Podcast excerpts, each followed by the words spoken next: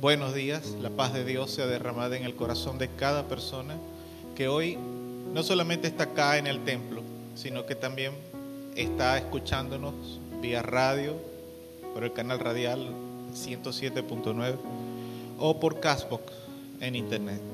Damos gracias al Señor que una vez más, un año más nos permite celebrar un aniversario como iglesia. Y ese es el propósito principal de este servicio dominical del día de hoy.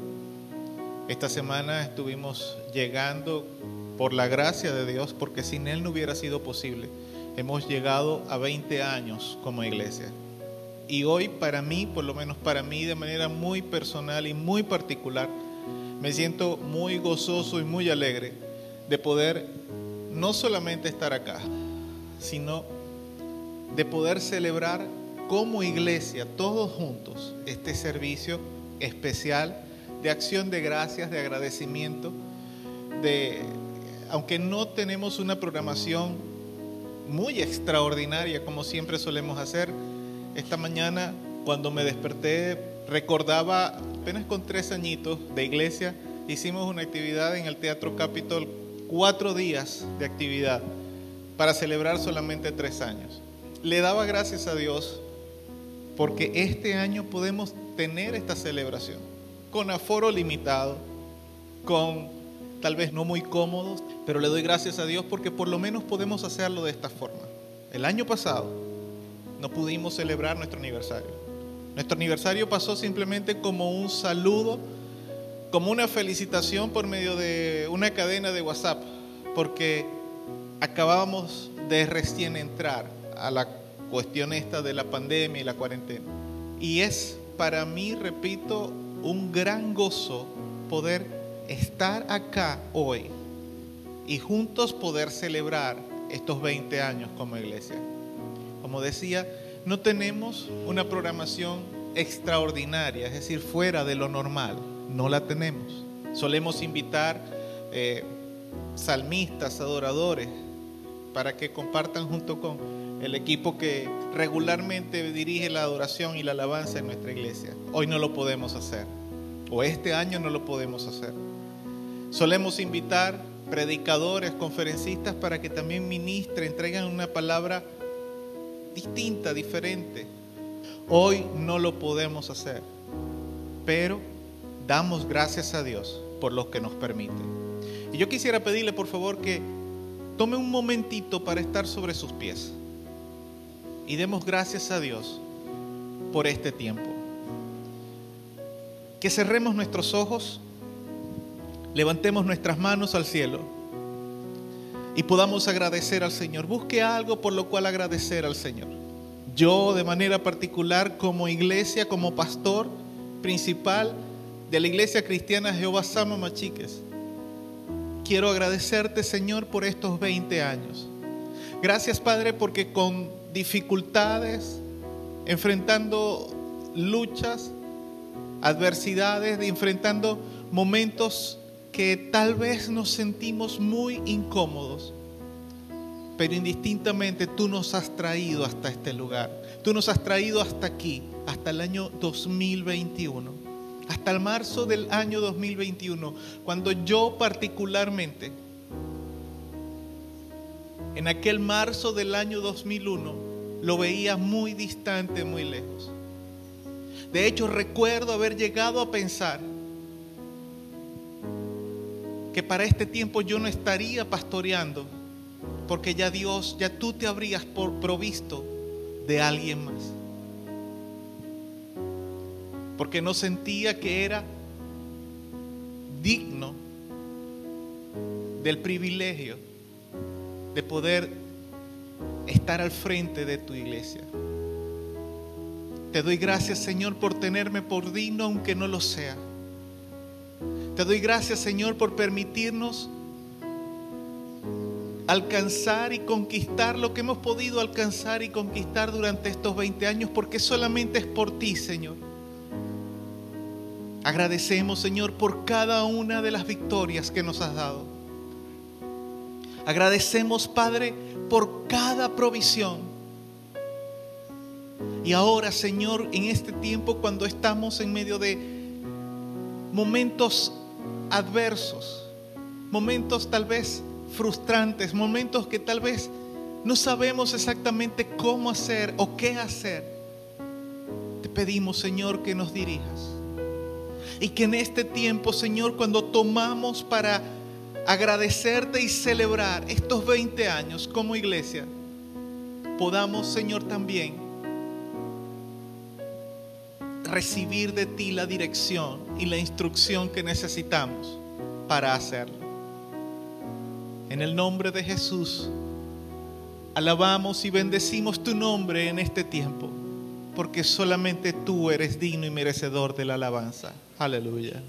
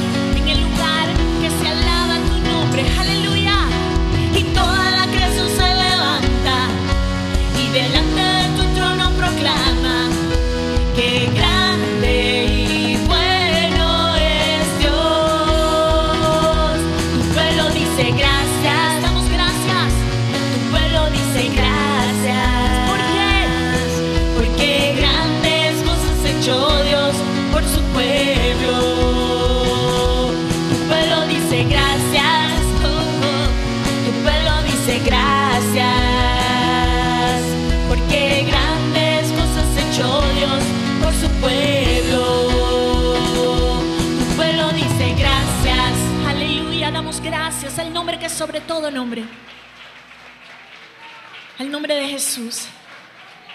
A tu nombre, Cristo, damos gloria. Todo es por ti, por lo que tú hiciste por nosotros aquel día en aquella cruz. Hoy te decimos gracias, Dios. Gracias por haber alumbrado, por haber iluminado en medio de las tinieblas y habernos salvado. Hoy te decimos, Señor, gracias por la salvación de nuestra alma por el perdón de nuestros pecados. ¿Puedes hacer tú esta oración personal? Gracias Dios por la salvación de mi alma, por el perdón de mis pecados. Gracias por nunca más acordarte de quién fui. Gracias por darme vida nueva. Y gracias Señor por habernos llamado como iglesia. Gracias Señor por habernos unido como iglesia. Gracias Señor porque hace 20 años yo estaba aquí, pero muchos de los que hoy estamos reunidos no estaban aquí. Perdidos en tinieblas, tú nos rescataste. Gracias. Gracias Señor, te doy aún por cada niño, por cada jovencito que hoy está aquí y hace 20 años ni siquiera existía, pero en tus planes estaban. Hoy te decimos gracias por tu fidelidad. Gracias por lo bueno que has sido, Señor. Gracias porque los que tenemos más de 20 años podemos decir, 20 años atrás, ¿dónde estaba? ¿Qué hacía? Y una cosa nos une. En esos 20 años, tu mirada ha estado sobre nosotros. Fuera o lejos de ti, o cerca de ti, dejaste de mirarnos. Y por eso hoy te decimos gracias, Dios. Pero como iglesia te decimos gracias, Dios. Porque en esta esquina de este pueblo, de este país, olvidado por muchos, menospreciado por muchos, Señor, tu gracia, tu favor, tu poder, tu presencia has hecho resplandecer. Aleluya. No necesitamos nada más, solo a ti. Por eso hoy te decimos gracias. Gracias,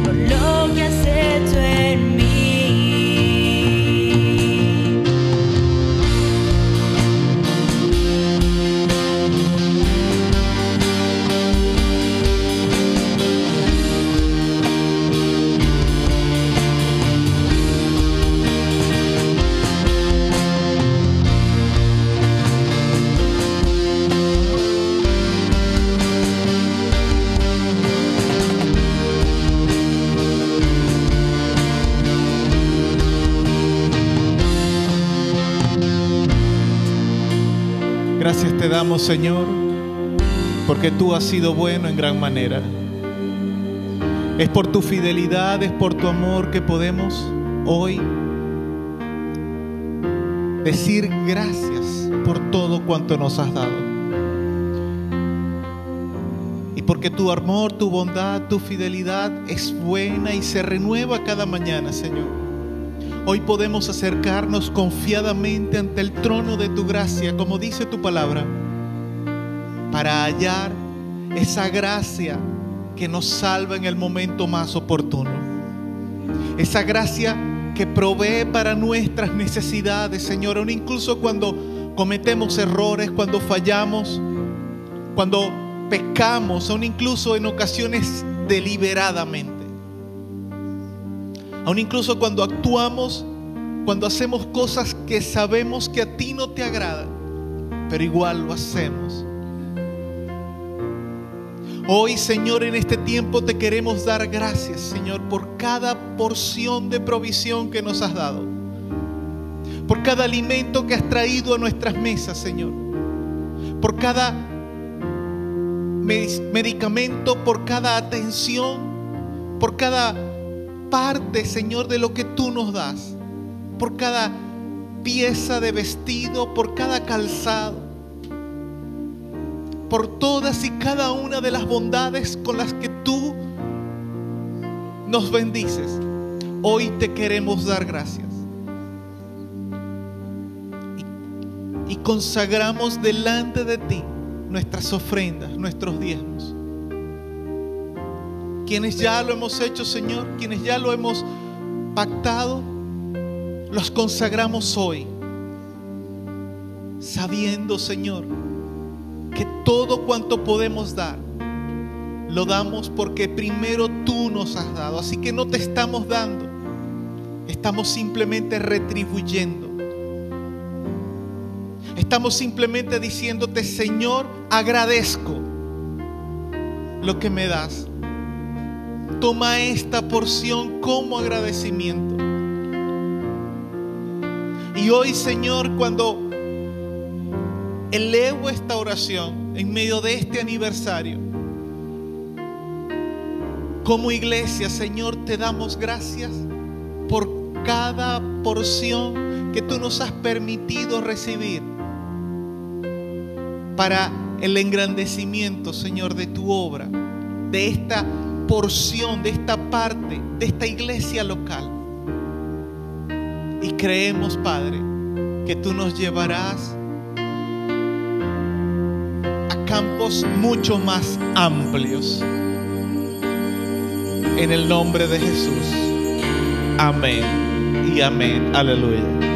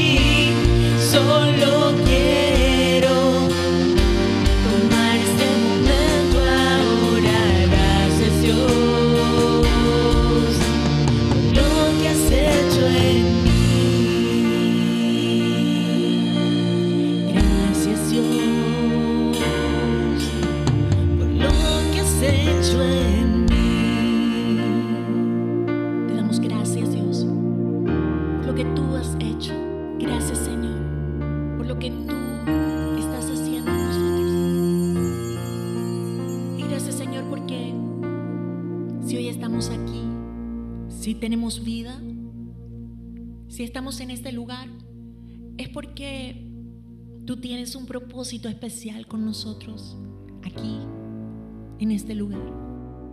En el lugar donde estemos, en el lugar donde hay un corazón que invoque tu nombre, tú ahí estás. Esa es tu promesa, Señor.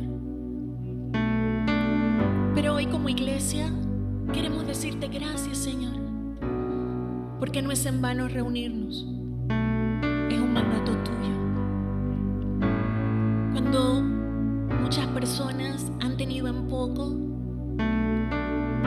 el congregarse, el tener una iglesia, el decir, yo no necesito ir a una iglesia porque Dios está conmigo también en mi casa. Y sí es cierto, Dios está con nosotros solos en casa. Si así no fuese, no hubiera motivo por qué estar transmitiendo por radio o subiendo a internet servicios de alabanza. No habría motivo por qué ungirlos. Para que cuando tú estés en tu casa y adores a Dios junto a esta grabación, puedas recibir la presencia de Dios, la bendición de Dios. Pero es tan importante un lugar donde juntos bendecir tu nombre, Señor. Que el mismo David dio sus riquezas para construirte casa. Su deseo era construirte casa.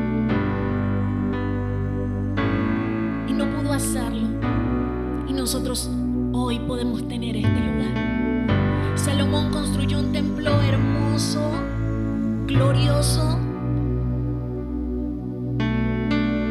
para que el pueblo pudiese recibir tu presencia, aún a través de un ministerio sacerdotal. Y nosotros hoy tenemos este privilegio, gracias a ti Jesús, el poder reunirnos. Gracias al sacrificio que hizo cada apóstol, cada mártir, para llevar tu evangelio como tú Jesús se los ordenaste hasta el fin del mundo. Y aquí estamos, en un confín de la tierra, adorando tu nombre hoy, creyendo lo que dice tu palabra en Ezequiel. El nombre de su ciudad será Jehová Sama. Allí, estás en tu casa escuchando este servicio, Dios está allí contigo. Pero también está aquí con nosotros que a esta hora nueve, nueve no, ocho y cincuenta y seis de la mañana, estamos reunidos alabando al Señor. Dios está aquí, Dios está allí, Dios está donde hay un pueblo que le adora, que le alaba. Y nosotros hoy te decimos, no hay otro lugar, presencia, en tu casa. Oh, aleluya, honramos hoy tu presencia, honramos hoy el trabajo, el sacrificio de misioneros, de evangelistas,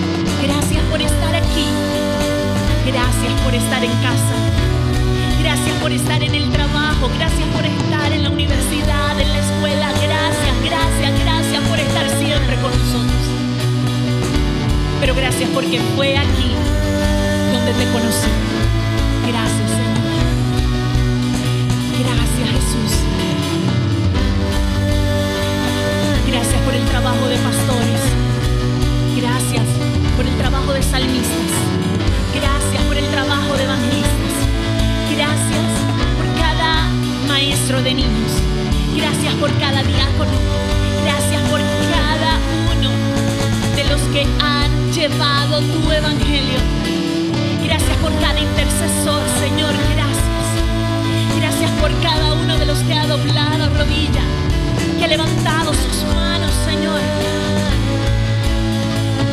Gracias por cada uno de los que nos ha sostenido. No solo a Jehová Sama durante 20 años, sino a tu iglesia en más de 2000 años. Te decimos gracias, Espíritu Santo de Dios. Ahora juntos decimos, no hay otro lugar. No hay otro lugar donde quiera estar.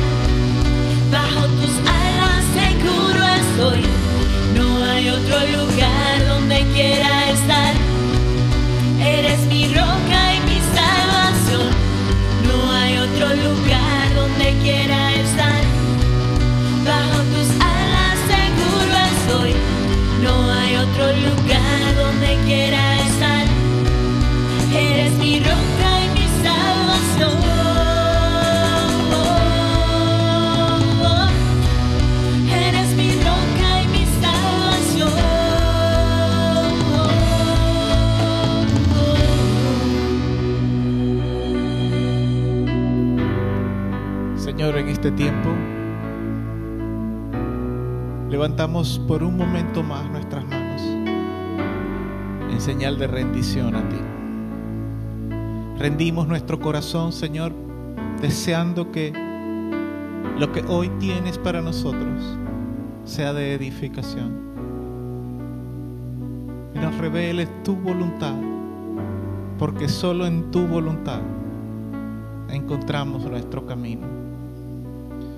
En el nombre de Jesús, te damos muchas gracias. Amén y amén. Aleluya. Puede tomar su asiento. Alabado sea el nombre de nuestro Señor y Salvador Jesucristo. Quiero pedirle que abra su Biblia en el libro de Segunda de Samuel, capítulo 10, versos 9 al 12. Vamos a centrar nuestra atención en esos pasajes, en esos versos. Segunda de Samuel, capítulo 10, versos 9 al 12. Entonces, segunda de Samuel, capítulo 10, versos 9 al 12, dice, en la bendición del Padre, del Hijo y del Espíritu Santo. Viendo pues Joab que se le presentaba la batalla de frente y a la retaguardia, entresacó de todos los escogidos de Israel y se puso en orden de batalla contra los sirios.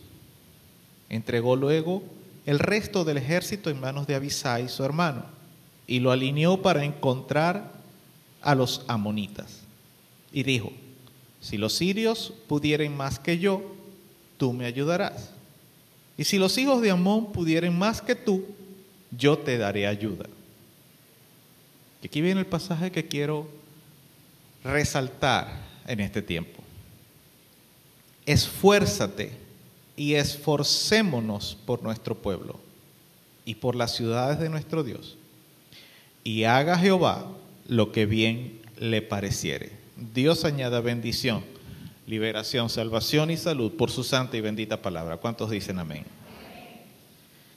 En el saludo aniversario que envié, que perdón, el pasado 23 de marzo, es decir, el día martes, por nuestro canal de Telegram, usé esta porción, el verso 12 de segunda de Samuel 10, principalmente por las dos palabras iniciales que el escritor recoge de Joab.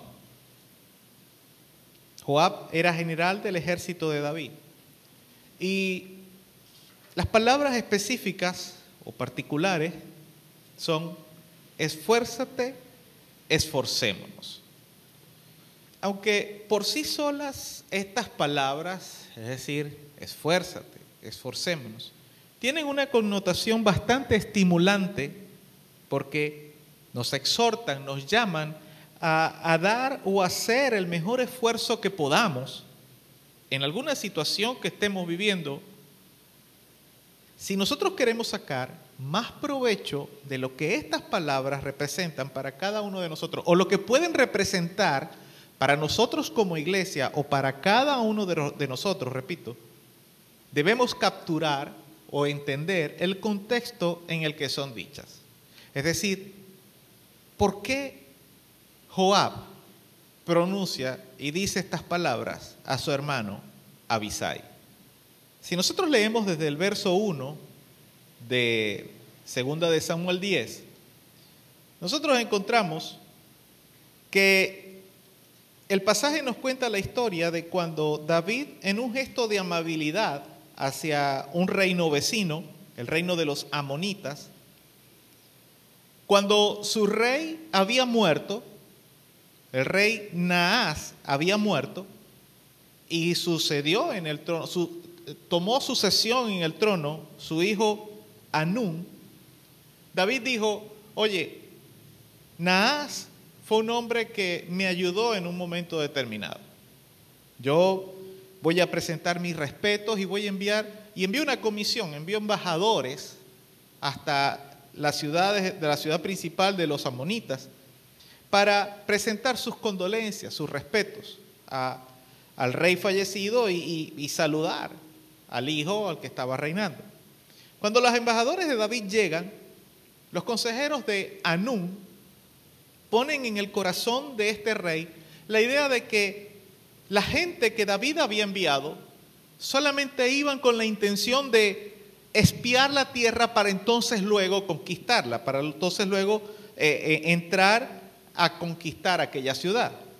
Este pensar fácilmente podría estar sustentado en que de manera indiscutible David estaba ampliando el territorio de Israel. David estaba haciendo guerras con todos los vecinos que se le rebelaban, con todo el que hacía cualquier incursión en Israel, David iba y conquistaba aquellas tierras y su imperio, el imperio, el imperio de Israel se estaba expandiendo de manera muy, muy, pero muy importante. Y David, Israel, estaba haciendo tributarios a casi todas las naciones alrededor de Israel. Así que no era para menos el nerviosismo de los consejeros de este rey. Además, es muy seguro que también los amonitas recordaran la derrota que habían sufrido hacía unos años atrás en manos, a manos de Saúl, cuando Saúl apenas estaba comenzando a reinar. Los amonitas se levantaron en contra de Israel y fue precisamente al padre de este hombre, de Anún, es decir, al rey Anás, al rey que David había, que había muerto y que David quería presentar sus respetos a su hijo. A ese rey, Saúl lo había derrotado al principio de su reinado. Y fue una derrota bastante humillante para ellos, para los amonitas. Entonces, de repente todo esto se juntó en aquel momento para darle aquel consejo al rey Anún.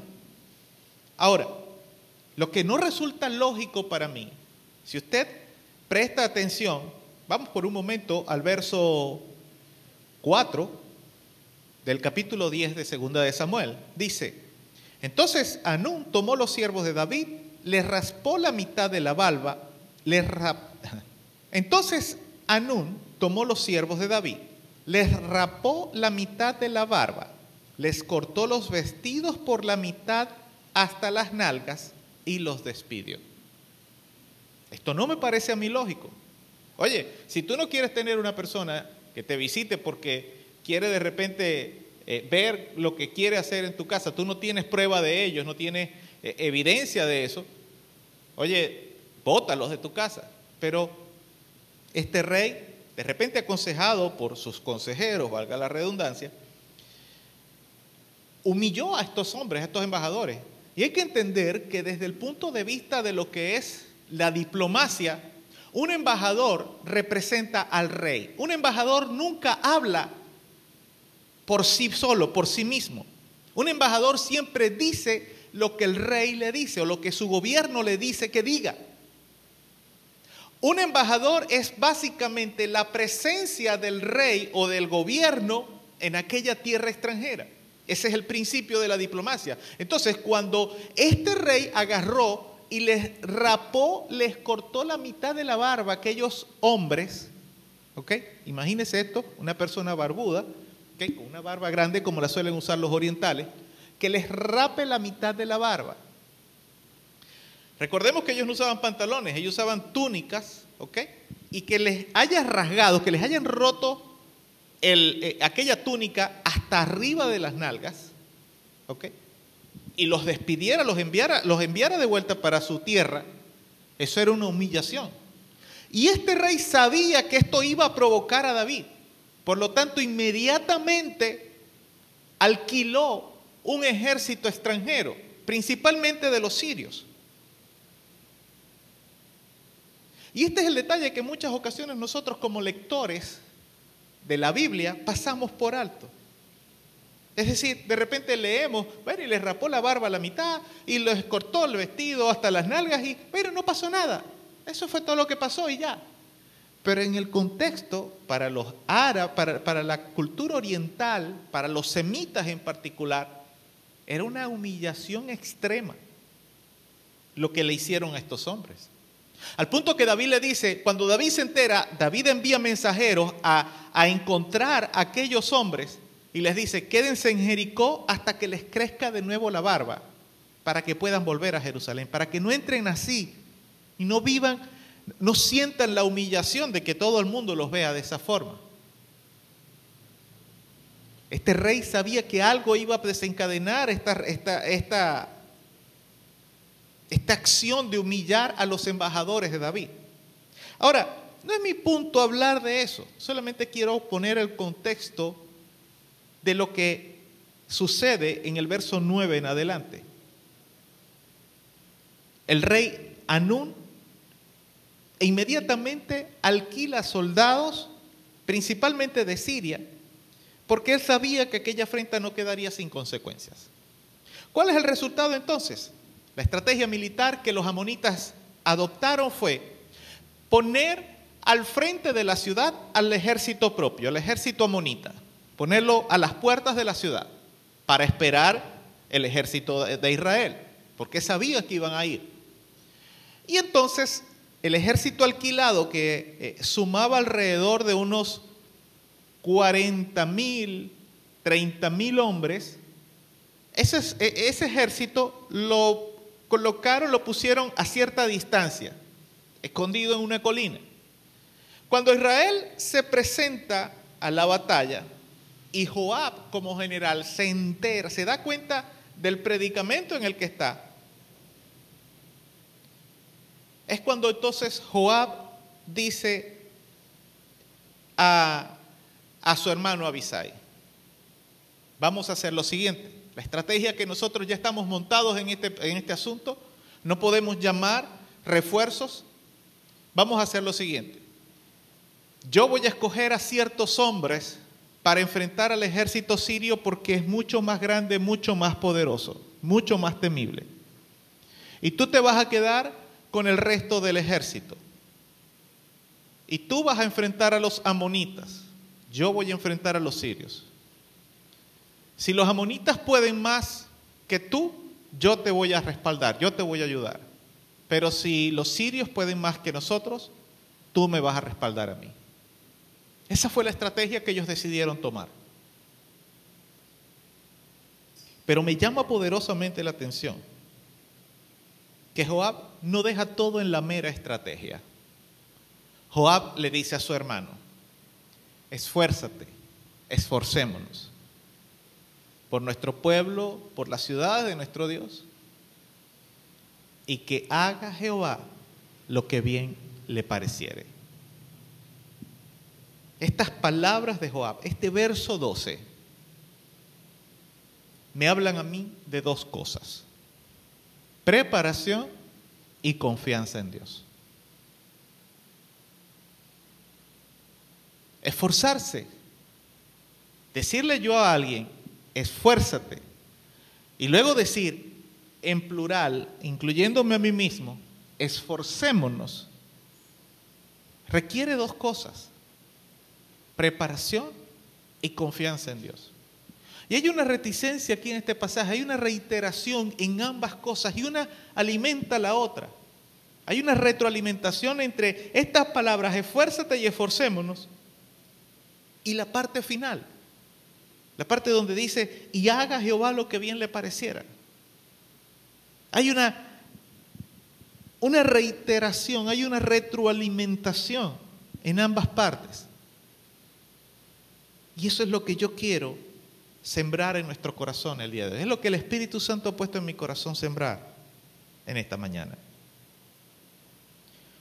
De lo primero que me habla el pasaje, como decía, de preparación. Es porque Joab hizo todo lo que humanamente él podía haber hecho. Él podía y debía haber hecho. Es decir, Joab era el general del ejército. Joab, por regla, era un hombre de guerra. Y si usted lee la historia, Joab acompañó a David prácticamente desde el principio de su travesía, como hombre militar, estratega y como líder de Dios en Israel, aún incluso cuando Saúl todavía estaba reinando.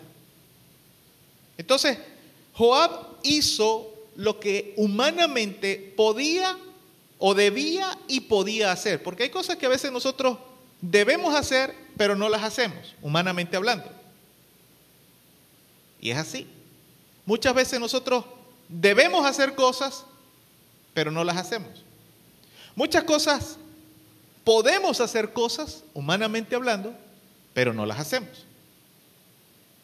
¿Para qué? Para prepararnos, para capacitarnos para el momento de la batalla, para el momento cuando tengamos que pasar por un momento difícil en nuestras vidas. Entonces, Joab se había preocupado por prepararse en el arte de la guerra, en el arte de las batallas y de las estrategias militares según los estándares de la época.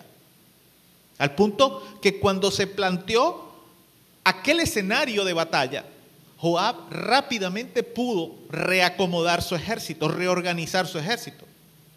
Joab conocía a sus hombres. Él dijo, yo, eh, eh, si usted lee el verso 10, mm, no, perdón, 9, discúlpeme. Viendo pues Joab que se le presentaba la batalla enfrente y en la retaguardia, entresacó de todos los escogidos de Israel. Oye, si Joab no hubiera conocido a su ejército, a sus hombres, Joab no pudiera decir, bueno, para ir a esta batalla, digamos que a mí se me presenta una batalla y a mí como iglesia me retan para una comelona. Si yo no conociera mi iglesia, ¿ok? Yo diría, bueno, voy a llevar a, a. Si yo me llevo a Naibelín, voy a perder. Ahora, si yo me llevo, no sé, ¿Sugerencias? A Yorfi. Yorfi es un excelente candidato, pero no puedo ir con uno solo. ¿Por qué todo el mundo mira a Carlos? No sé. Digamos que podría contar también con Teodoro. Y alguno que otro bateador, emergente por ahí. A Jocelina. Erling. También es buen candidato.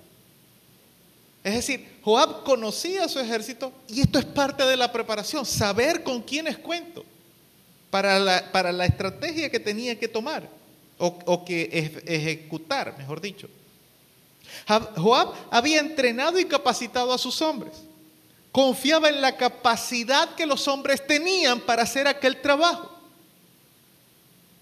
Entonces esto me habla a mí de preparación. Aunque el registro bíblico no nos dice la cantidad de soldados con los que Joab contaba, es decir, el ejército que se presentó en aquel momento, toda la preparación, tanto de Joab, de Abisai, como de los soldados, de los hombres con los que contaba, fue crucial para decidir aquella estrategia de último momento y tener la capacidad de enfrentar aquellos dos ejércitos al mismo tiempo, porque el punto es que no fue que eh, eh, eh, pelearon con los sirios primero y después con los amonitas. No, al mismo tiempo tuvieron que hacer frente a los dos ejércitos. Y es entonces cuando son válidas las palabras de Joab. Esfuérzate, esforcémonos. Para mí es obvio que Joab, al decir esto, no solo le hablaba a su hermano Abisai, también estaba hablándole a los hombres que lo estaban escuchando. Tal vez no lo podían escuchar todo el ejército, pero sí los principales que estaban ahí escucharon a Joab decir, esfuérzate, esforcémonos. Y yo estoy seguro que eso fue aquellas dos palabras, aquella frase, aquella frase de dos palabras, aquella reticencia de palabras, se convirtió en el grito de guerra para aquella batalla. Porque uno fue a otro diciéndole, esfuérzate, esforcémonos. Esfuérzate, esforcémonos. Esfuérzate, esforcémonos y que haga Dios lo que bien le parezca. Joab puede decirle esto a sus hombres, a su hermano, porque sabía que ellos estaban capacitados física y mentalmente, es decir, humanamente ellos estaban preparados para la batalla. Ellos sabían lo que tenían que hacer, pero siempre hay algo, siempre hay un componente en nuestras batallas, en nuestras luchas, que no depende de nosotros, por muy bien preparados que estemos. Una lucha, una batalla, aunque estemos muy bien preparados, puede en algún momento sobrepasarnos. En ocasiones la preparación puede ser poco fructífera también, si nos falta esfuerzo. Es decir, podemos estar muy bien preparados para algo, pero si no nos esforzamos, no vamos a tener la victoria. ¿Sabe? Y ese es uno de los graves problemas que hemos estado sufriendo como iglesia del Señor en estos últimos tiempos. Es decir, los cristianos de hoy en día, hay muchos que están preparados, que conocen de la palabra de Dios, saben lo que la Biblia dice, tienen un conocimiento bueno, sólido de las escrituras, pero falta esfuerzo, falta comprometerse, falta dar esa milla extra necesaria al momento de pelear una batalla. Es triste que muchos cristianos piensen, servirle, piensen que servirle a Dios es una cosa fácil, que no requiere esfuerzo, ¿Por qué? Bueno, pastor, si la Biblia dice, todo lo puedo en Cristo que me fortalece. Yo no tengo que esforzarme entonces, yo no tengo que pasar mucho trabajo. No, no, no, papito, es equivocado.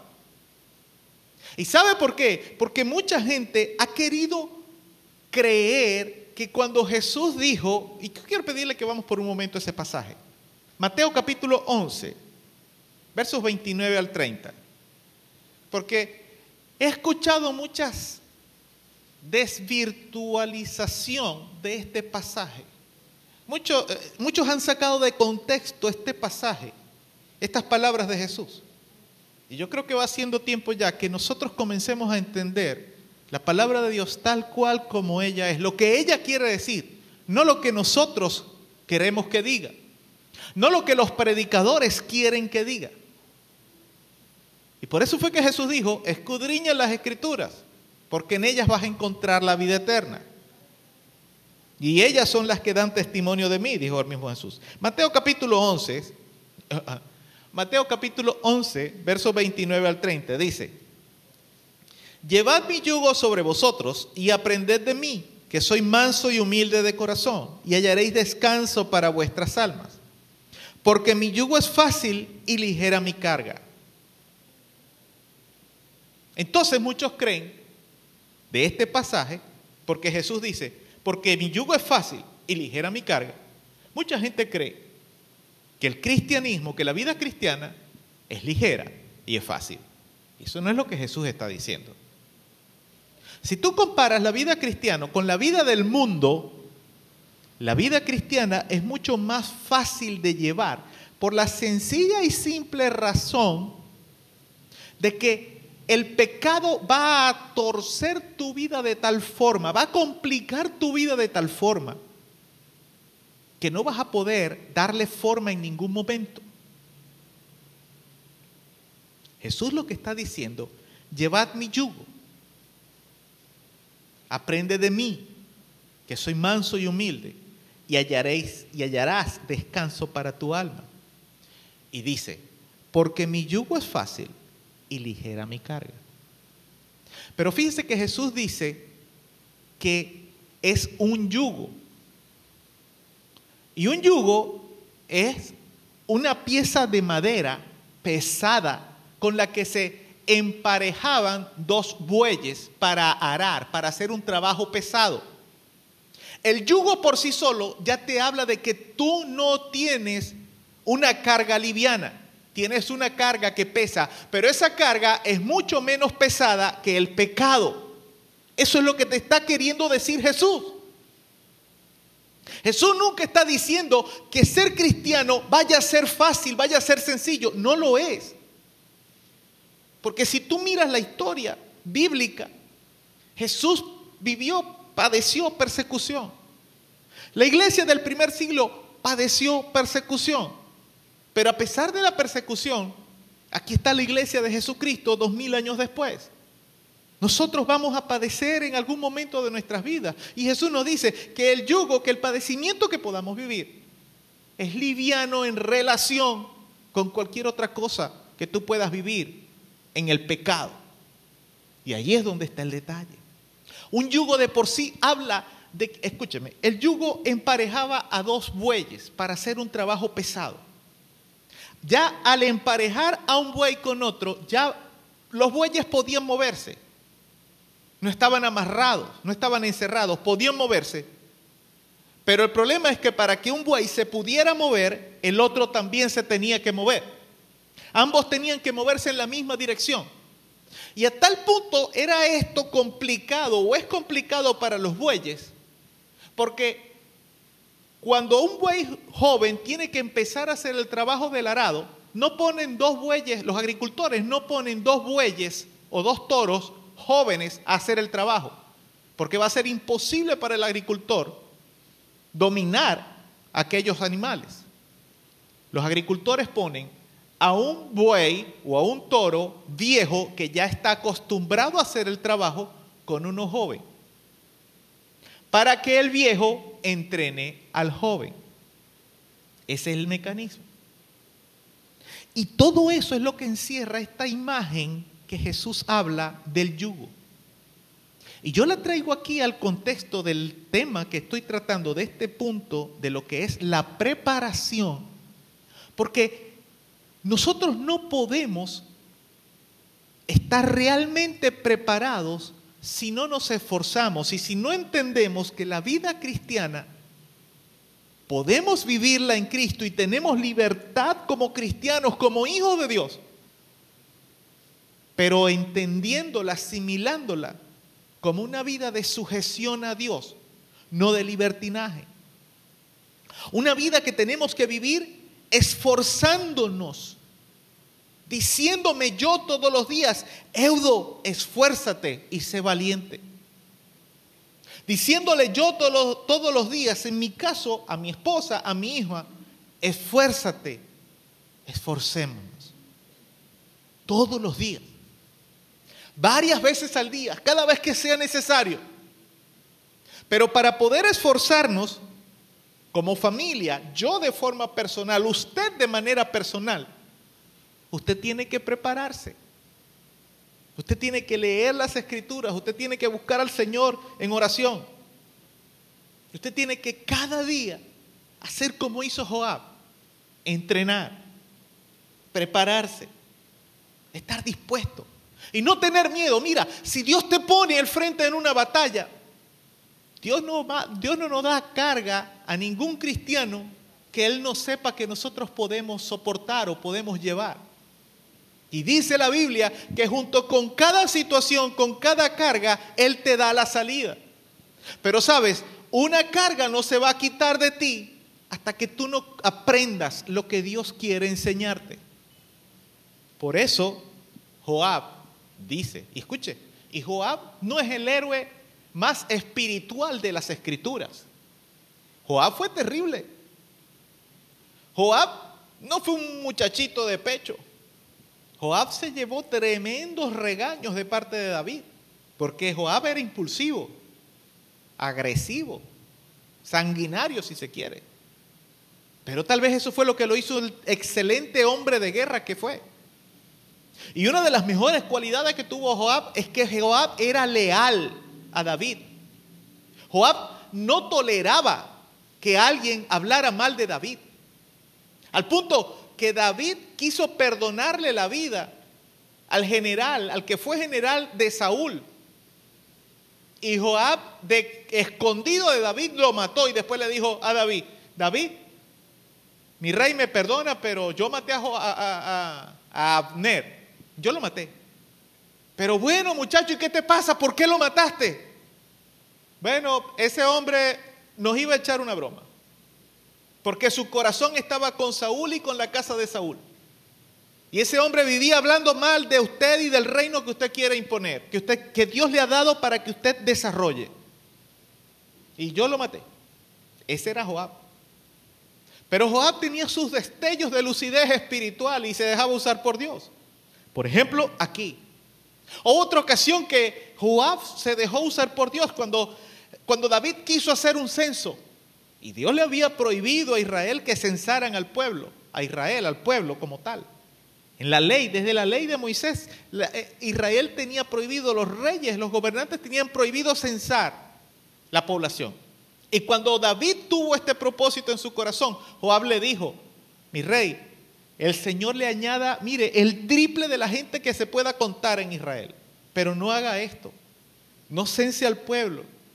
Porque eso Dios, a Dios no le gusta, a Dios no le agrada. Y Joab, dice la Biblia, pudo más la voluntad, la palabra de David que el consejo de Joab. Y el mismo Joab tuvo que salir a hacer el, el censo por orden del rey. Pero ¿qué pasó después? Hubo una mortandad. Y para que la mortandad se detuviera, Dios le puso a escoger a David. Bueno, escoge tú, ¿qué quieres? ¿Tres meses de ser derrotados por sus enemigos? ¿O tres días de que la mano de Dios fuera sobre Israel? Y David dijo, prefiero que tu mano sea castigando por mi culpa, porque tus misericordias son nuevas cada día. Y efectivamente el ángel de Jehová comenzó a crear mortandad en Jerusalén. Y David veía desde su palacio cómo el ángel mataba. Y el clamor de David, unido con la misericordia de Dios, detuvo al ángel para que no siguiera haciendo mortandad. Pero Dios se lo advirtió, por Dios se lo recordó por medio de Joab. Y repito, Joab no era el hombre más espiritual, pero estas palabras yo quiero resaltarlas en este momento. Porque debemos aprender a tomar lo bueno y desechar lo malo. A veces no queremos recibir un consejo de alguien porque es una persona que siempre está metiendo la pata o siempre está actuando de manera incoherente. Pero óyeme, si Dios usó una burra para hablarle a Balaam, no va a usar a Carlos, por Dios. Si Dios usó una burra, le tuvo que poner cuerdas vocales y enseñarle a hablar a una burra para que le hablara a Balán. Dios no te va a hablar por medio de mí, que ya por lo menos sé hablar y que por lo menos leo la Biblia, que por lo menos oro, que por lo menos trato de hablar según lo que Dios me dirige. Entonces, entendamos que debemos preocupar, eh, eh, prepararnos, perdón, o preocuparnos por prepararnos, ¿por qué no? Aún incluso cuando Joab habla estas palabras, cuando Joab dice, esfuérzate, esforcémonos, él se refiere directamente a esforzarse en aquel momento en cuanto a la batalla que tenía en el frente y alcanzar la victoria. Y es importante que nosotros visualicemos para que estas palabras pudieran decirse en este momento, esfuérzate, esforcémonos, que visualicemos aquella preparación previa para el combate y que esa preparación requirió esfuerzo. Entonces decía, hay una retroalimentación entre una cosa y la otra. Y pasemos entonces ahora a lo que fue, o a lo que es, mejor dicho, la parte final del versículo 12. Cuando Joab dice, y haga Jehová lo que bien le pareciere. Joab está declarando su confianza en Dios. Él está declarando que aunque estaban entrenados y preparados, aunque habían diseñado una estrategia, aunque habían reacomodado el ejército para enfrentar a aquellos dos ejércitos, tenían una estrategia que podía funcionar, y aunque confiaba también en la capacidad de sus hombres, Joab sabía que todo estaba en las manos de Dios. Y a veces a nosotros se nos olvida eso. Nos sentimos tan preparados nosotros mismos que nos olvidamos de que nuestra vida está en manos de Dios. Que nuestros proyectos están en manos de Dios. Que los que queremos hacer están en manos de Dios. Que aún incluso que quienes se nos oponen, quienes nos hacen contra, quienes hablan mal de nosotros, quienes nos maldicen, quienes hacen todo lo que está en sus manos para buscar nuestro mal, están también en manos de Dios. A veces se nos olvida eso. Cuando nosotros leemos la Biblia, como decía hace un momento, es posible que nosotros pasemos por frases como estas de forma ligera. Es decir, bueno, el pasaje dice, eh, esfuérzate y esforcémonos por nuestro pueblo y por las ciudades de nuestro, de nuestro Dios, y haga Jehová lo que bien le pareciere. Y no echamos de ver todo lo que hay detrás. Para nosotros lo leemos fácil, pero meditemos por un momento, pongámonos en aquel campo de batalla, por un momento. Présteme su imaginación. Joab, Abisai, sus hombres habían entrenado, estaban preparados para cualquier batalla, para pelear. Y vamos a estar claros, todo soldado tiene una expectativa de vida muy corta.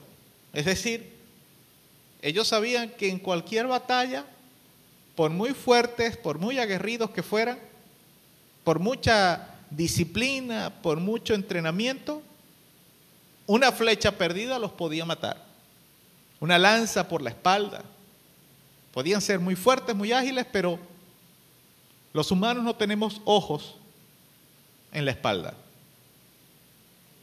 Y aunque los tuviéramos, a veces nos tropezamos y vamos caminando, vamos viendo de frente y podemos tropezarnos y caernos porque simplemente no prestamos atención. Y en una batalla hay muchas cosas que atender. Entonces, los hombres sabían que en cualquier batalla podían morir, porque esa es la condición del trabajo. Pero aunque ellos habían entrenado y se habían preparado para pelear como siempre lo habían hecho y como lo sabían hacer, y aunque también tenía una estrategia que podía funcionar, Joab sabía de que había una alta probabilidad de que aquella estrategia no funcionara bien del todo. Porque aunque eran fuertes los israelitas, iban a enfrentar a dos ejércitos que los estaban atacando, perdón, por dos flancos diferentes. Y el asunto es que se iban a enfrentar a dos enemigos con armas letales, dispuestos a matarlos. Ellos no iban a enfrentar un juego de voleibol, o de fútbol, o de béisbol. No iban a enfrentar, no iban a enfrentar un campeonato de dominó. Si perdían, lo más seguro es que murieran. Porque los amonitas no eran conocidos por perdonarle la vida a, los que perdían una batalla. Eran conocidos más bien por ser sanguinarios, despiadados con el, con el ejército cuando perdía, el perdedor pues.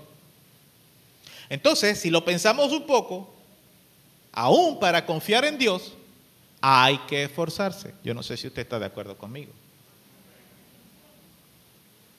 Confiar en Dios requiere esfuerzo, compromiso, si se quiere también. ¿Cuántas veces hemos dejado de confiar en Dios porque nos faltó esfuerzo? Yo lo reconozco, a mí me ha pasado. Hay situaciones que yo he perdido mi confianza en Dios porque me falta esfuerzo. Y escúcheme, no digo que usted o yo no estemos confiando en Dios o que no confiemos en Dios en nuestra vida. No estoy diciendo eso. Tampoco pongo en duda la confianza que usted haya podido tener en algún momento del pasado y que esa confianza le rindió frutos, es decir, le dio una victoria indiscutible, indiscutible en su vida. Pero un poco de sinceridad con nosotros mismos nos vendría bien, no solamente ahorita o hoy, sino todos los días de nuestra vida ser un poquito sinceros con nosotros mismos nos va a hacer mucho bien. Porque, repito, hablando por mí mismo, pensando en esto, he tenido que reconocer que en algunas ocasiones no he vencido de manera definitiva algunas batallas porque me ha faltado esfuerzo para confiar en Dios. Y eso soy yo. Pero repito, sería bueno si nosotros pudiéramos hoy indagar en nuestro corazón si realmente estamos confiando en Dios de manera esforzada. Entonces, esto me deja con la conclusión de que en cuanto a lo que implica la confianza en Dios, es obvio que también nosotros necesitamos decirnos a nosotros mismos y decirle a los demás también, esfuérzate, esforcémonos en confiar en Dios. Tenemos que decirnos, esfuérzate, esforcémonos en prepararnos para servirle a Dios. Pero también debemos decirnos, esfuérzate, esforcémonos para confiar en Dios. Escúcheme, he percibido que el Espíritu Santo puso en mi corazón ministrar esta reflexión con la idea de que cada uno de nosotros podamos despertar el deseo de procurar lo que cada quien necesita para avanzar hacia el futuro que tenemos enfrente. Porque seamos sinceros una vez más. El futuro es muy incierto.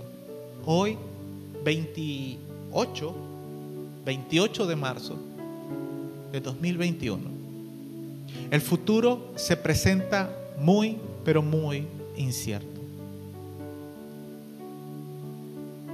El futuro se nos presenta difícil. Y yo creo que necesitamos esforzarnos. Más que creer, estoy seguro de ello.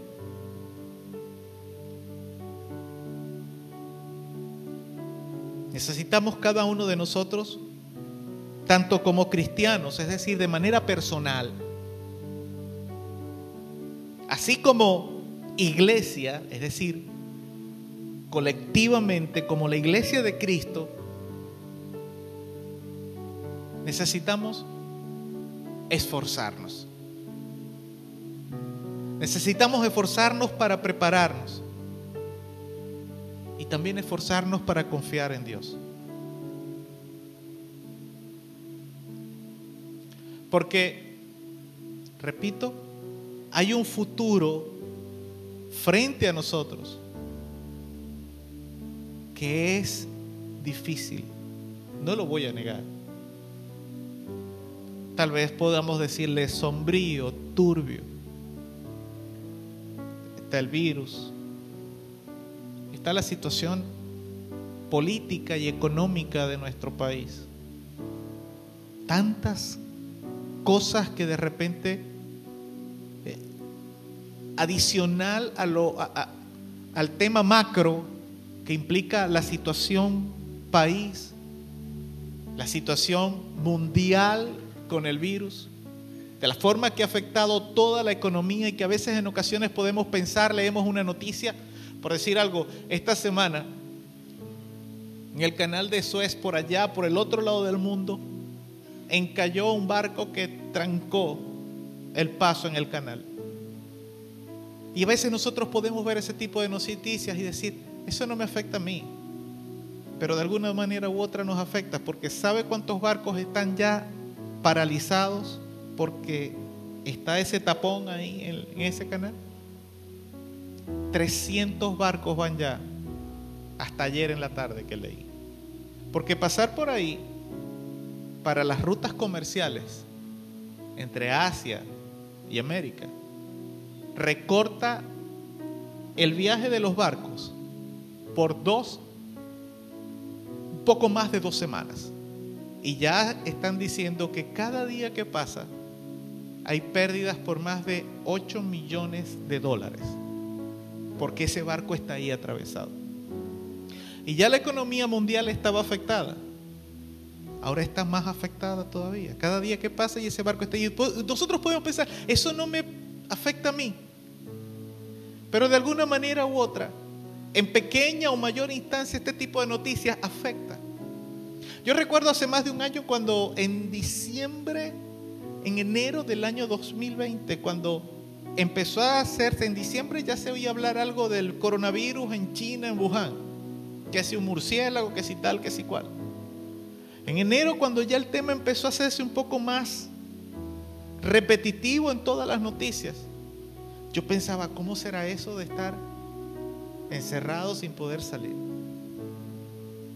Ya hoy que lo sé, quisiera no haberlo conocido en ningún momento. Necesitamos esforzarnos, porque el futuro tal vez es como el futuro que Joab, el panorama que Joab, Abisai y sus hombres tenían que enfrentar en aquel momento. Pelear en dos frentes. Tal vez vas a tener que pelear en el frente económico, pero también en el frente espiritual. O tal vez vas a tener que pelear en el frente espiritual y en el frente familiar. Tal vez vas a tener que pelear en el frente eh, espiritual y en el frente eh, eh, de, de tus relaciones personales o de tu trabajo. Necesitas esforzarte para prepararte. A veces queremos simplemente esforzarnos cuando ya toca pelear. Pero si no te has preparado, ¿cómo vas a pelear? ¿Cómo vas a entender qué arma de guerra utilizar cuando viene un gigante? O cuando viene un enano. No puedes usar las mismas armas. Pero el gigante, aunque te da miedo, te puede dañar, te puede destruir. Pero los enanitos también te pueden destruir. Si viene con un arma, te puede dañar también. Y a veces menospreciamos las situaciones porque las vemos pequeñas. Y decimos, no, este problemita no, tiene que, no tengo que esforzarme mucho. Eso es una tontería. Y resulta ser que ese problemita pequeño se convierte después en algo gigante porque no te forzaste por atenderlo.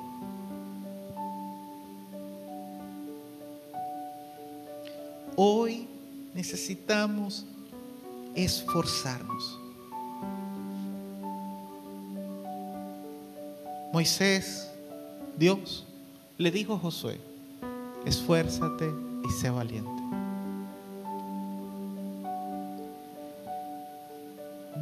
Joab le dijo a su hermano y a su ejército, esfuérzate, esforcémonos.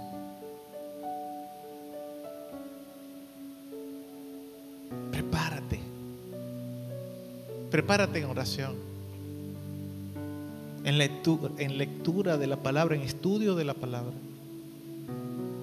Prepárate meditando en la palabra de Dios. No sabes cómo hacerlo, pide ayuda.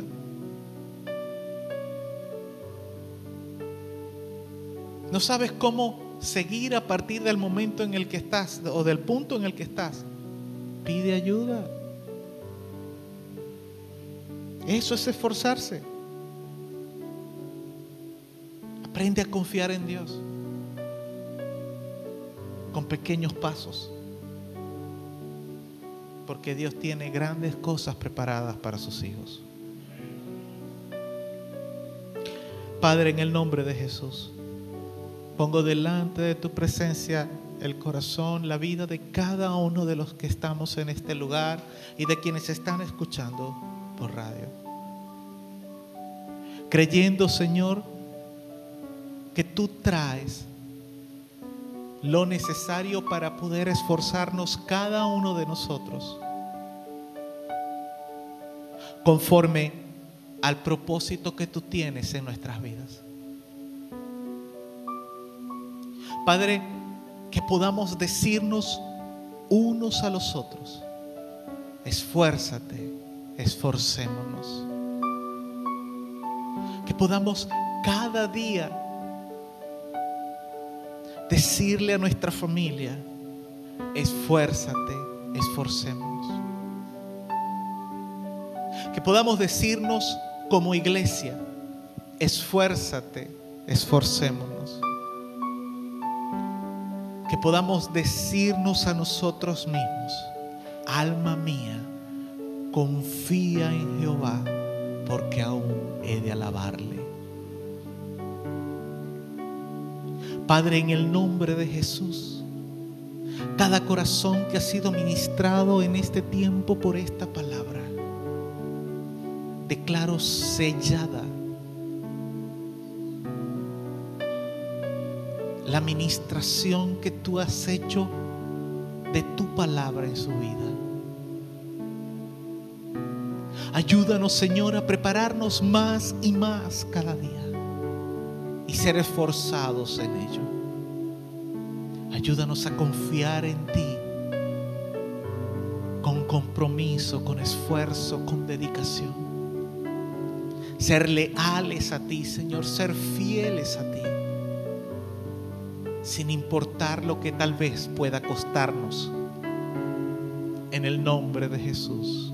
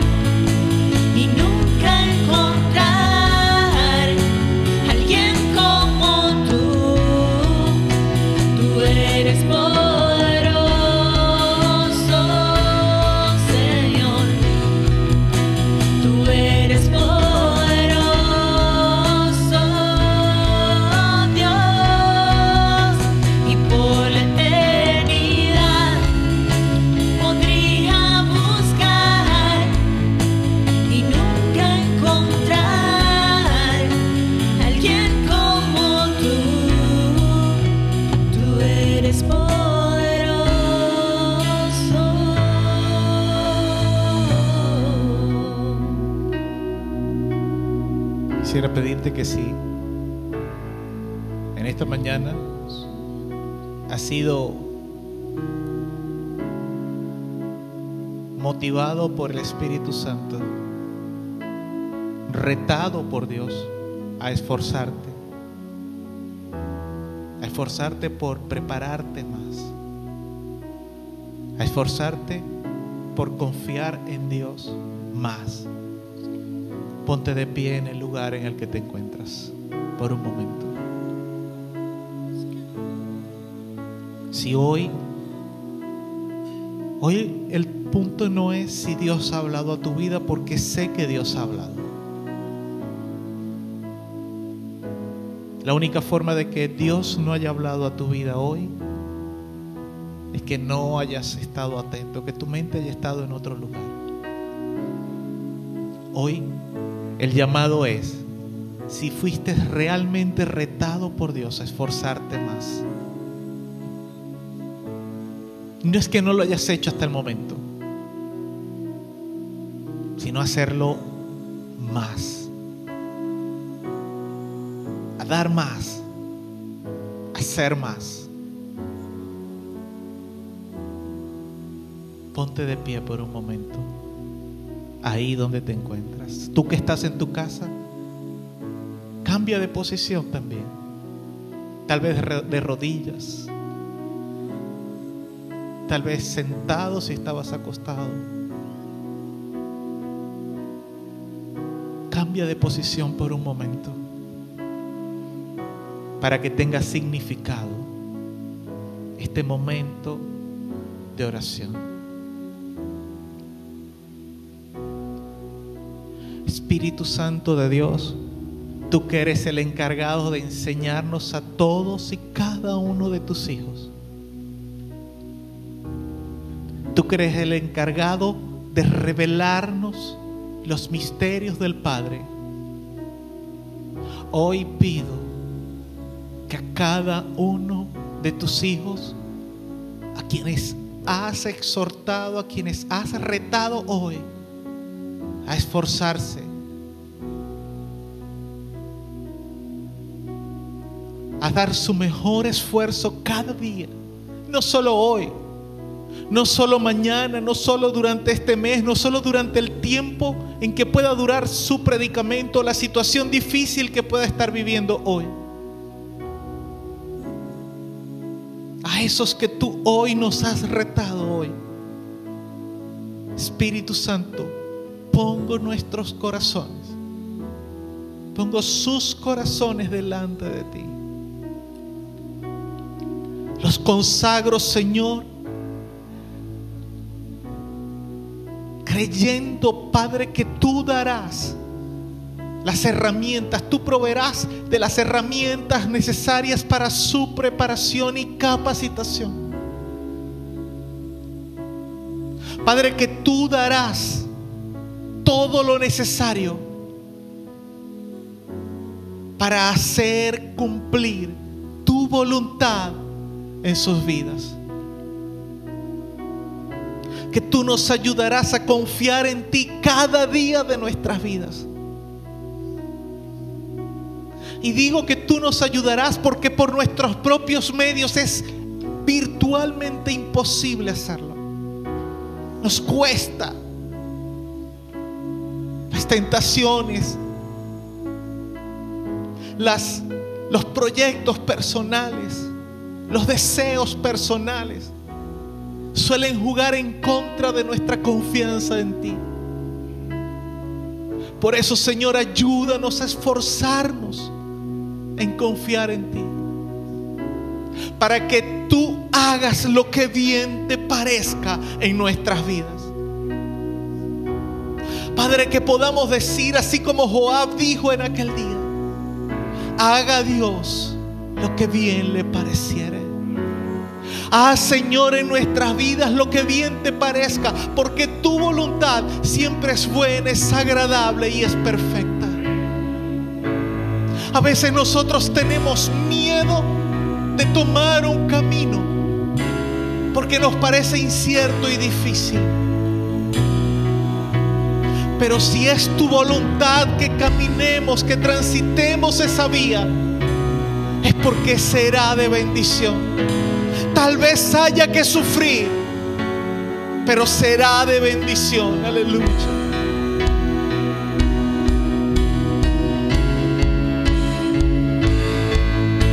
Ayúdanos a confiar en ti.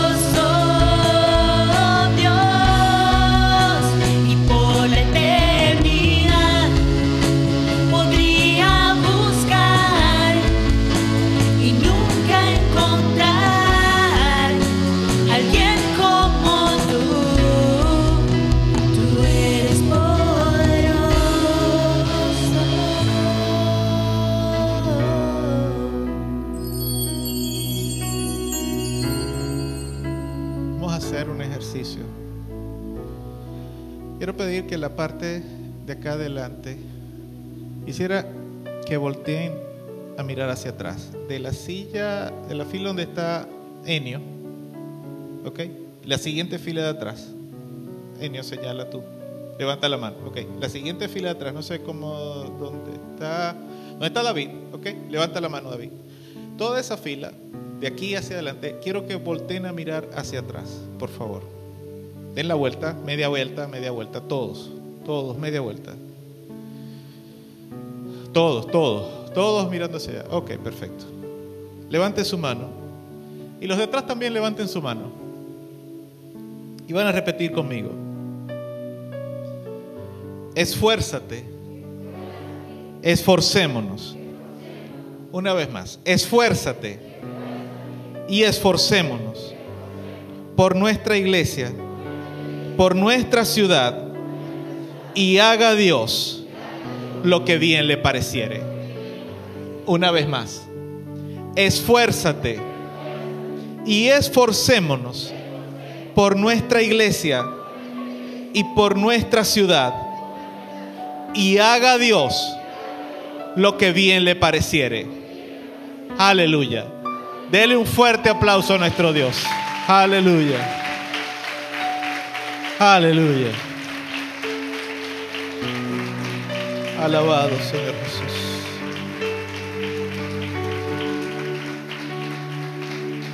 Tomar su asiento.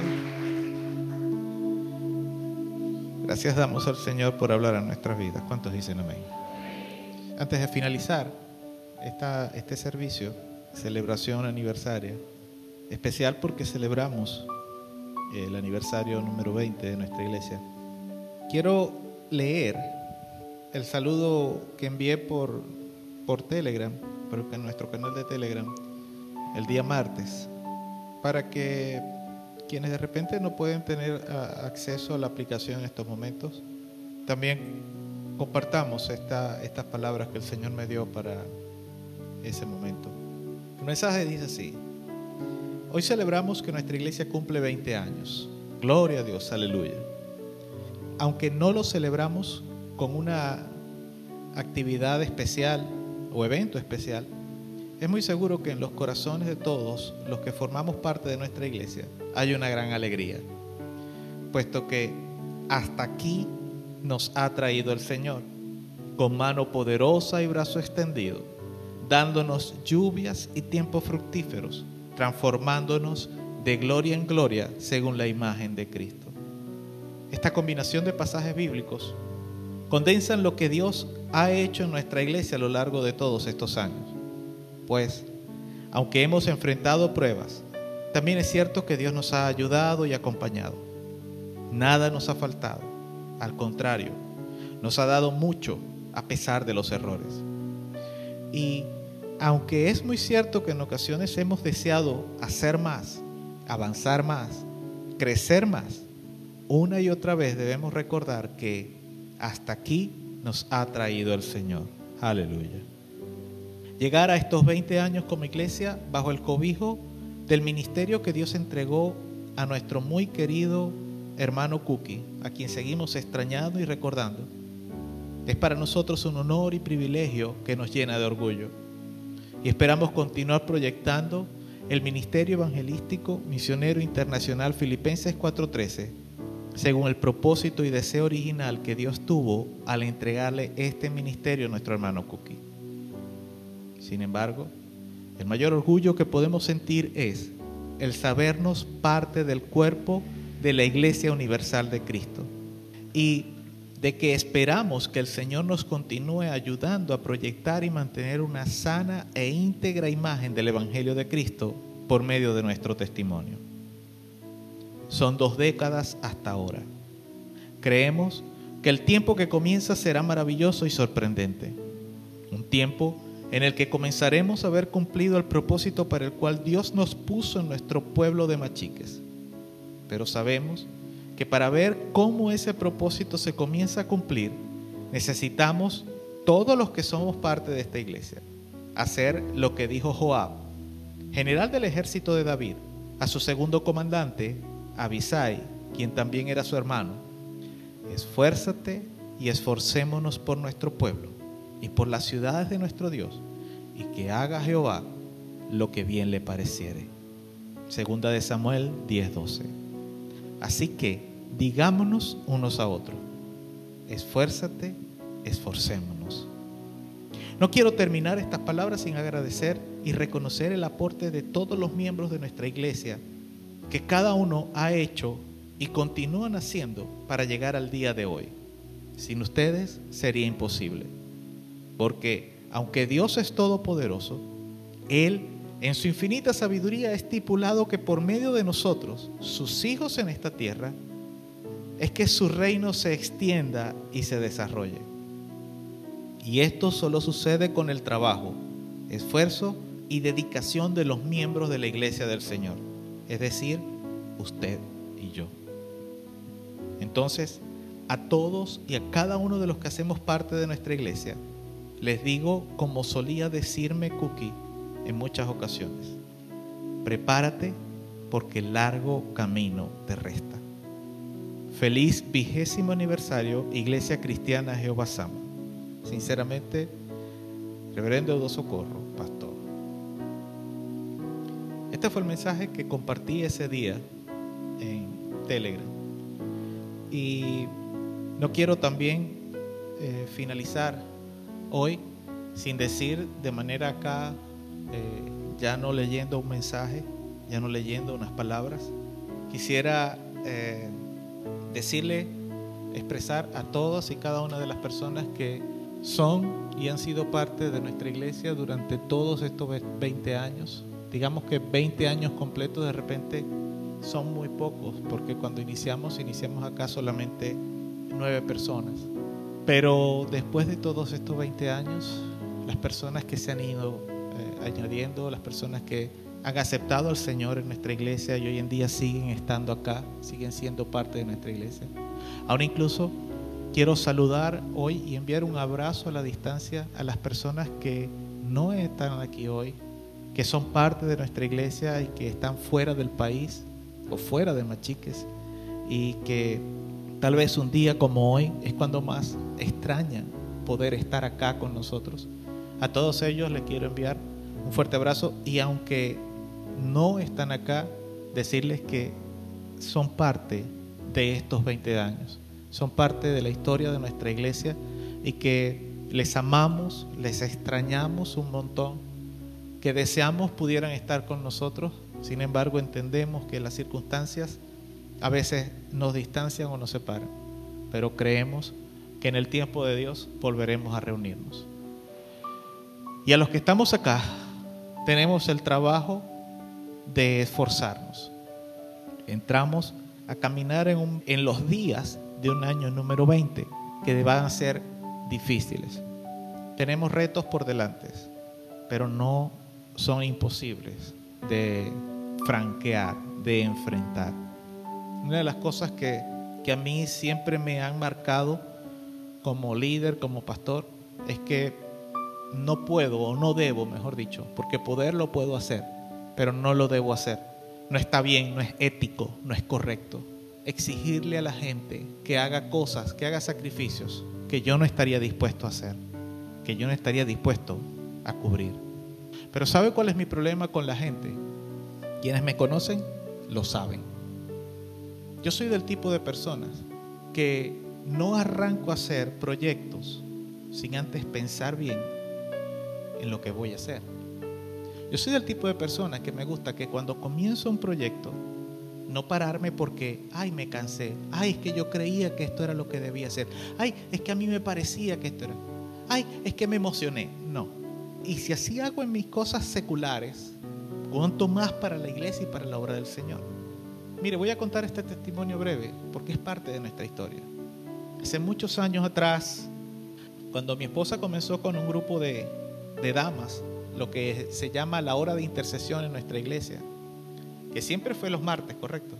Los martes en la tarde, 3 de la tarde, se reunía eh, acá en la iglesia, en el templo pequeño. Mi esposa comenzó con, con otras hermanas, con otras, con otras personas. Pero llegó un punto que el grupo se fue reduciendo por X, por Y o por Z razón. Hubo una ocasión, hubo un tiempo que fuimos atacados de manera terrible por el enemigo y sufrimos un ataque bastante fuerte, calumnias más de lo, más de lo habitual. Porque si hablaron mal de Jesús, ¿cuánto más mal nos van a hablar de nosotros, que somos las ramitas? Si hablaron mal del tronco, del árbol, de la vid verdadera, ¿cuánto más nos van a hablar mal de nosotros que en ocasiones podemos cometer errores y podemos fallar en ocasiones?